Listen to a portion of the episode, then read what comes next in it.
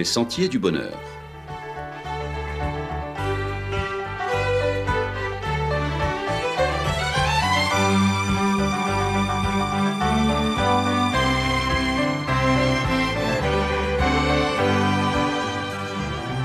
Une émission qui vous apporte un message d'espérance, de paix, de joie et de confiance.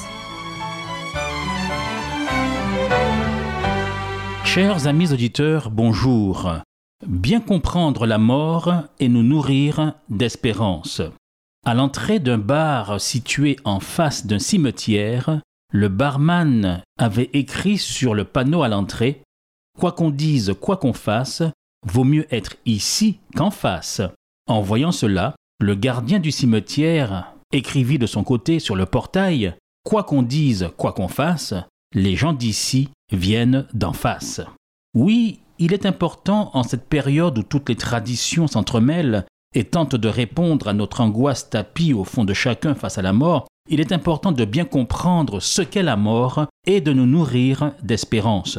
Car sans la parole de Dieu, et en dehors de celle-ci, en dehors de la Bible, véritable clarté divine, la mort demeure la question des questions. Pourquoi la mort? Pourquoi naître, vivre et mourir?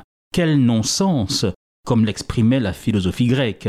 Quelle que soit la façon dont on se positionne, en dehors de la position biblique, tout se mélange au fond de notre tête. Les ajouts de la tradition, allant contre ce que déclare la Bible en laissant croire que les morts peuvent avoir un quelconque contact avec nous les vivants et que l'on pourrait influer sur leur cheminement spirituel après leur mort et qu'à force de prière, à force de suppliques, on pourrait leur permettre de passer du purgatoire au paradis, eh bien, vous ne trouverez cela nulle part dans la Bible. D'autres chrétiens flirtent avec les philosophies ou les spiritualités orientales prônant la réincarnation, celle-ci vous proposant toutes les stratégies vous permettant d'obtenir un bon karma. Cela non plus ne matche pas avec la Bible.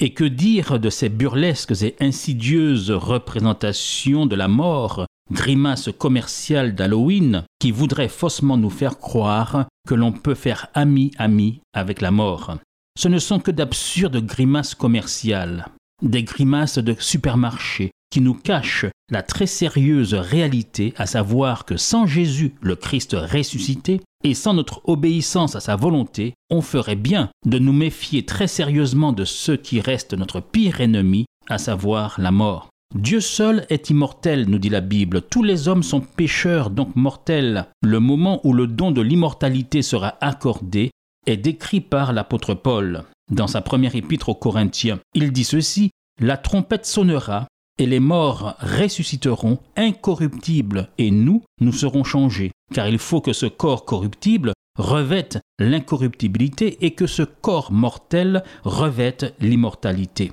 Lorsque ce corps corruptible aura revêtu l'incorruptibilité et que ce corps mortel aura revêtu l'immortalité, alors s'accomplira la parole qui est écrite, la mort a été engloutie dans la victoire. Comme nous le voyons ici, tout est dit. Cela atteste avec clarté que Dieu n'accorde pas l'immortalité à la mort du croyant, mais à la résurrection, quand la dernière trompette sonnera. Alors ce corps mortel revêtira l'immortalité. Entre-temps, il n'y a plus rien, rien que le sommeil de la mort. Si la mort est la cessation de la vie, que dit la Bible de la condition d'une personne dans la mort? Pourquoi est-il si important que les chrétiens comprennent correctement cet enseignement biblique? La mort telle que nous la décrit la Bible est un sommeil. C'est une situation d'inconscience temporaire pendant laquelle la personne attend la résurrection. La Bible, à maintes reprises, appelle cet état intermédiaire un sommeil. Se référant aux paroles de David, de Salomon et des autres rois d'Israël, l'Ancien Testament parle d'eux comme dormant avec leurs ancêtres. Voici ce que nous trouvons dans le livre de Job qui parle de la mort comme étant un sommeil. Mais l'homme meurt et il perd sa force. L'homme expire et où est-il? Les eaux des lacs s'évanouissent, les fleuves tarissent et se dessèchent. Ainsi, l'homme se couche et ne se relèvera plus. Il ne se réveillera pas tant que les cieux subsisteront, et il ne sortira pas de son sommeil. David, Jérémie, Daniel tiennent le même langage. Quant au Nouveau Testament, il a recours à la même image. En décrivant la situation de la fille de Jairus qui était morte, le Christ lui-même déclare qu'elle dormait. Il se réfère à Lazare de la même manière. Il leur dit Lazare, notre ami, dort, je vais le réveiller. Alors qu'il raconte le martyr d'Étienne, Luc écrivait qu'il s'endormit. Paul et Pierre appelaient tous deux la mort un sommeil. Ce qui fait loi pour nous, ce n'est pas la tradition des hommes, mais la Bible, la parole de Dieu. Et voici ce qu'elle enseigne. Premièrement, ceux qui dorment sont dans l'inconscience. Les morts ne savent rien. Comment peut-on croire que nous puissions éclairer, illuminer avec des bougies nos chers disparus qui n'ont plus aucune conscience, qui ne sont plus, alors que la Bible dit dans le livre de l'Ecclésiaste au chapitre 9, Pour tous ceux qui vivent, il y a de l'espérance, et même un chien vivant vaut mieux qu'un lion mort. Les vivants, en effet, savent qu'ils mourront, mais les morts ne savent rien. Il n'y a pour eux plus de salaire puisque leur mémoire est oubliée, et leur amour, et leur haine, et leur envie ont déjà péri ils n'auront plus jamais aucune part à tout ce qui se fait sous le soleil. On ne peut avoir déclaration plus limpide. La Bible enseigne également que dans cet état de sommeil, toute pensée consciente prend fin. Au psaume 146, il est dit Leur souffle s'en va, et ce même jour, leurs desseins périssent. La Bible enseigne également que le sommeil met un terme à toutes les activités quotidiennes. Dans le livre de l'Ecclésiaste, il est dit il n'y a ni œuvre, ni pensée, ni science, ni sagesse dans le séjour des morts où tu vas. La Bible enseigne également que le sommeil rompt toute communication entre celui qui dort et celui qui reste en éveil et en activité. Comment alors croire qu'une grand-mère ou une maman décédée puisse apparaître et vous donner un médicament ou un conseil? À plus forte raison, comment peut-on penser que nos chers disparus puissent prier pour nous et encore moins que nous puissions nous prier pour eux? Le livre de l'Ecclésiaste signale ceci. Ils n'auront plus jamais aucune part à ce qui se fait sous le soleil. La Bible complète son enseignement en nous disant qu'un sommeil ordinaire éteint toute émotion. Comment croire qu'un voisin décédé avec qui vous avez eu une histoire puisse venir vous troubler dans votre sommeil ou vous tirer par les pieds? Rappelons-nous que l'Ecclésiaste nous disait que et leur amour et leur haine et leur envie ont déjà péri. Et puis la Bible enseigne également ceci, dans leur sommeil, les hommes ne peuvent louer Dieu. Comment peut-on prier pour les morts ou être en communion de prière avec les morts qui auraient la faculté de veiller sur nous, d'intercéder pour nous? Comment est-ce possible? Au psaume 115, il est dit ceci, ce ne sont pas les morts qui célèbrent l'Éternel. Et puis, le sommeil présuppose un réveil. L'évangile de Jean nous dit que l'heure vient où tous ceux qui sont dans les sépulcres entendront sa voix et en sortiront. Pour nous chrétiens adventistes du septième jour, nous croyons à ce que dit la Bible, en la Bible seule comme étant la parole de Dieu. Nous ne pouvons donc adhérer à ce que la tradition des hommes enseigne et qui s'oppose à la Bible. Enseignement du reste teinté du dualisme propre à la philosophie grecque qui a contaminé l'enseignement strictement biblique. C'est vers l'an 835 que le pape ordonne que la fête de la Toussaint soit célébrée dans toute la chrétienté. Il faut le savoir, ce n'est pas de la calomnie, ce n'est que de l'histoire. Il faut savoir que c'est en 1914 que le pape Pie XI en fit une fête d'obligation sous peine de péché mortel. Quel enseignement tardif, n'est-ce pas? Mais quand on s'en tient à l'enseignement de Jésus, à celui des apôtres et de l'Église primitive, quand on s'en tient à la pureté de l'Évangile, voici ce que nous lisons dans l'épître de Paul aux Thessaloniciens et qui fonde notre credo chrétien qui nous dit que le Seigneur, le ressuscité, reviendra pour juger les vivants et les morts et donner la vie éternelle, enfin l'immortalité, à tous ceux qui auront fait sa volonté. Nous notons bien que tout ceci se passe à la fin de l'histoire lors du retour de Jésus le ressuscité. Tout l'enseignement biblique sur la mort est résumé dans la parole de l'apôtre Paul dans la première épître aux Thessaloniciens au chapitre 4 à partir du verset 13.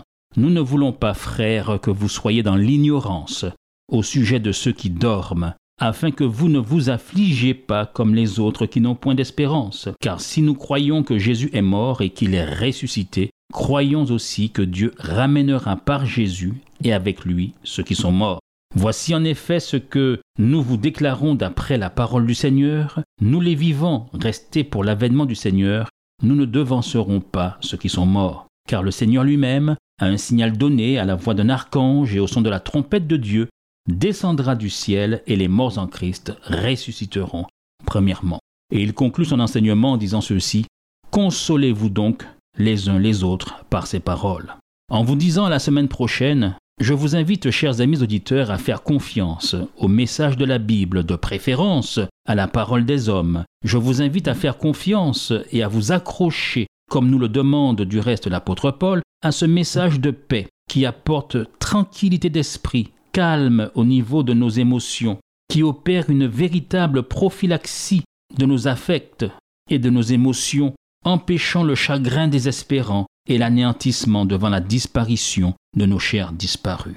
L'enseignement biblique, non teinté des ajouts de la tradition, nous apporte loin de la désespérance et la fuite dans le refuge, dans toutes sortes de croyances, eh bien cet enseignement nous apporte sérénité et courage face à la mort et face au sort réservé à nos chers disparus. Et ce message nous nourrit d'espérance dans l'attente du prochain retour de notre Seigneur Jésus, qui lui seul pourra nous relever du sommeil de la mort, lui le ressuscité.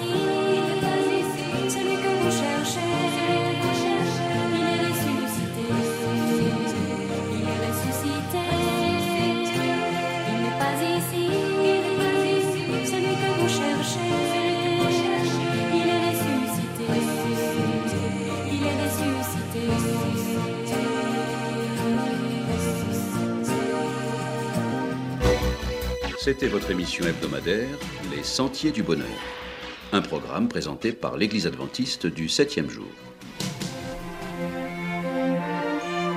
Aimeriez-vous lire le texte de la causerie d'aujourd'hui? Demandez-le. Il vous sera envoyé gracieusement. Nous tenons également à votre disposition notre cours de Bible gratuit par correspondance. Nous le recommandons vivement à tous nos auditeurs. Écrivez-nous aujourd'hui même. Voici notre adresse boîte postale 50 97 282, le Lamentin CEDEX 2. Nous nous réjouissons à la pensée de vous retrouver à l'écoute la semaine prochaine à la même heure. À bientôt.